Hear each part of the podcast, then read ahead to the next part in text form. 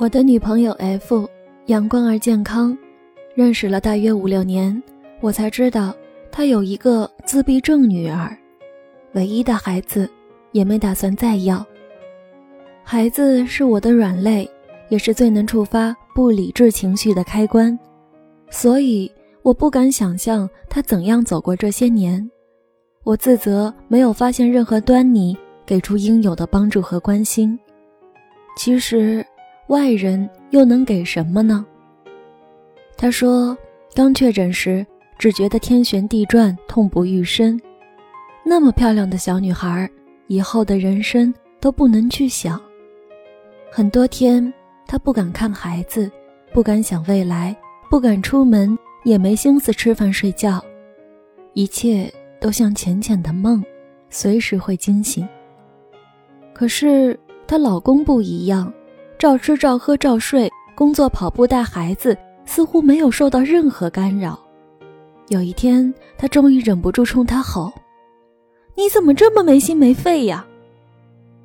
老公声音不大，却很坚定：“你已经这样了，我劝也没用，只能管好自己。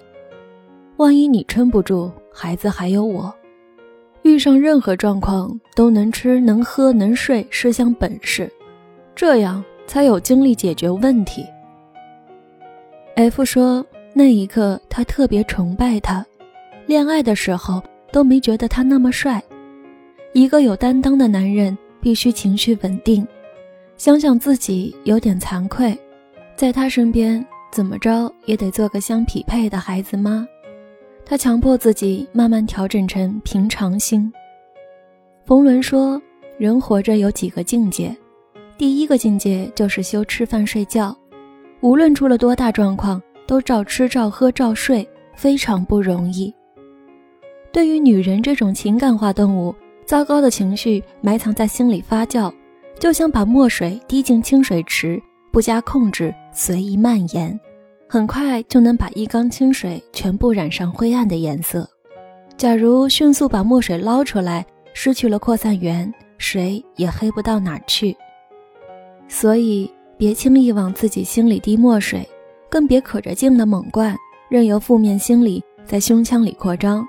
再强的正能量也招架不住。正能量既不是万能的，也不是无限的。墨水量太大，扩散太快，多深的水池都能染黑。我以前觉得狂奔的马最能显示马的力量，而现在我认为比这更有力的是在高速中。刹住马蹄的那一刹那，克制、清醒、理性，遇到问题解决问题，不自虐、不放纵、不颓废。世间没有过不去的坎儿，最多过得好看与难看的区分，以及心理上超越还是崩溃的差异。真爬不过去，换条路，拍拍灰绕过去，同样继续赶路。一个人遇到任何事情都不再惊慌失措。该干嘛干嘛的女人，才真正具备独立的基础。这可能是男人在概率上成为女人榜样的一件事。大约十年前，工作安排我采访一位非常著名的企业家，生性低调和频繁的媒体报道使他对采访很慎重。我辗转联系，却数次被婉拒。后来，我给他发了条短信，大意是：我是都市报记者。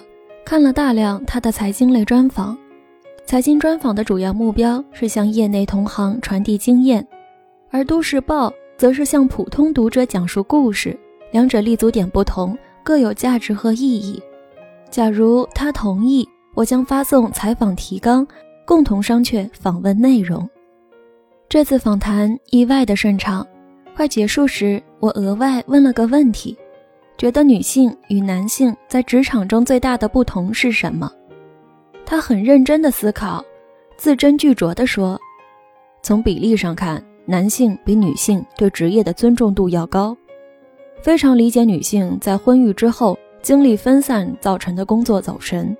可是，大多数女性在有条件全力以赴拼职场的时候，也没有十足努力。”然后礼貌抱歉的笑笑。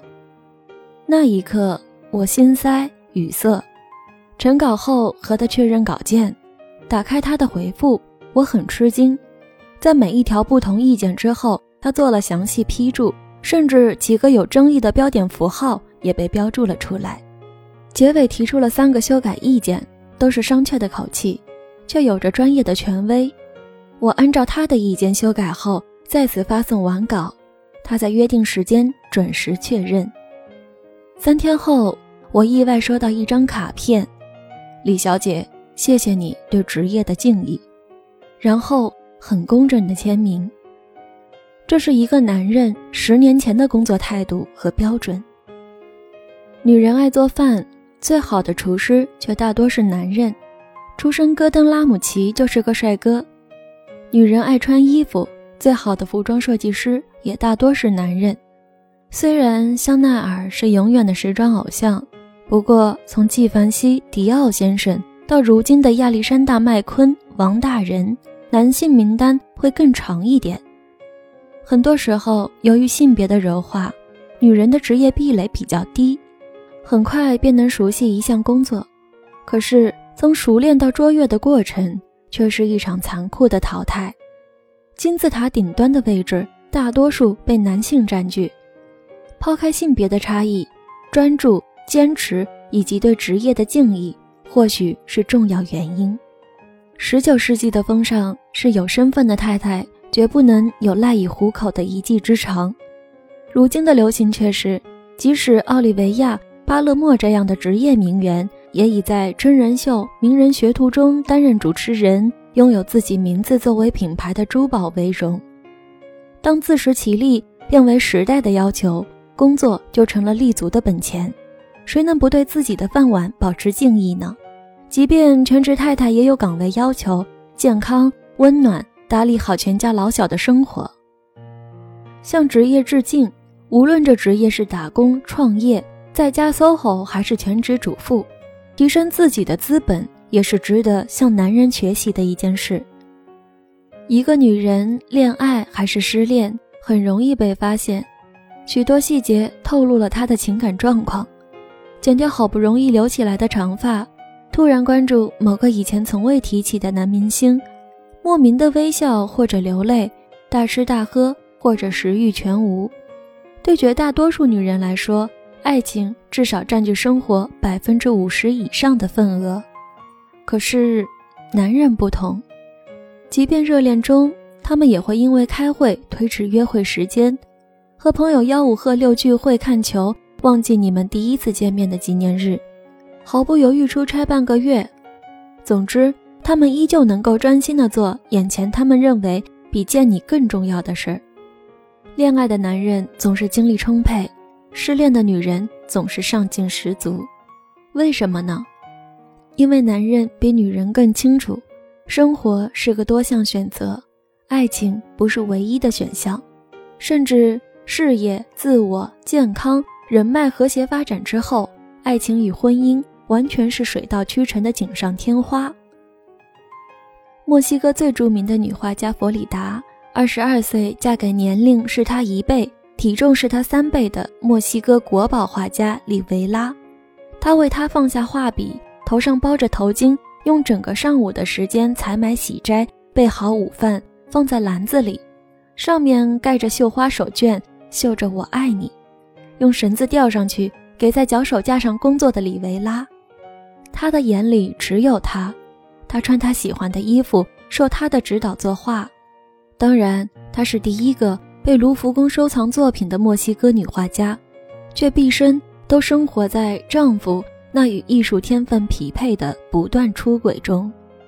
里维拉在婚姻里和各色各样的女人恋爱，甚至包括弗里达的妹妹。当弗里达在病中听说里维拉另寻新欢时，她撕裂了自己刚做完脊椎手术的伤口。第二天，医生给她打针，甚至找不到她背上一块完整的皮肉。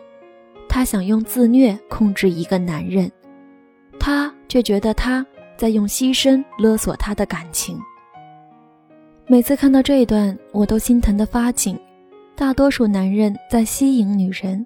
而大多数女人却在留住男人。主动与被动的区别，简单与艰难的区分。亲爱的姑娘，你要哪一个？当女人能够像男人那样恋爱，因为拥有爱情而灿烂夺目，却不再由于失去它而光滑进退，才可能真正拥有独立的人格。这或许是男人比我们做得更好的又一件事。假如你是女权主义者，今天让你失望了。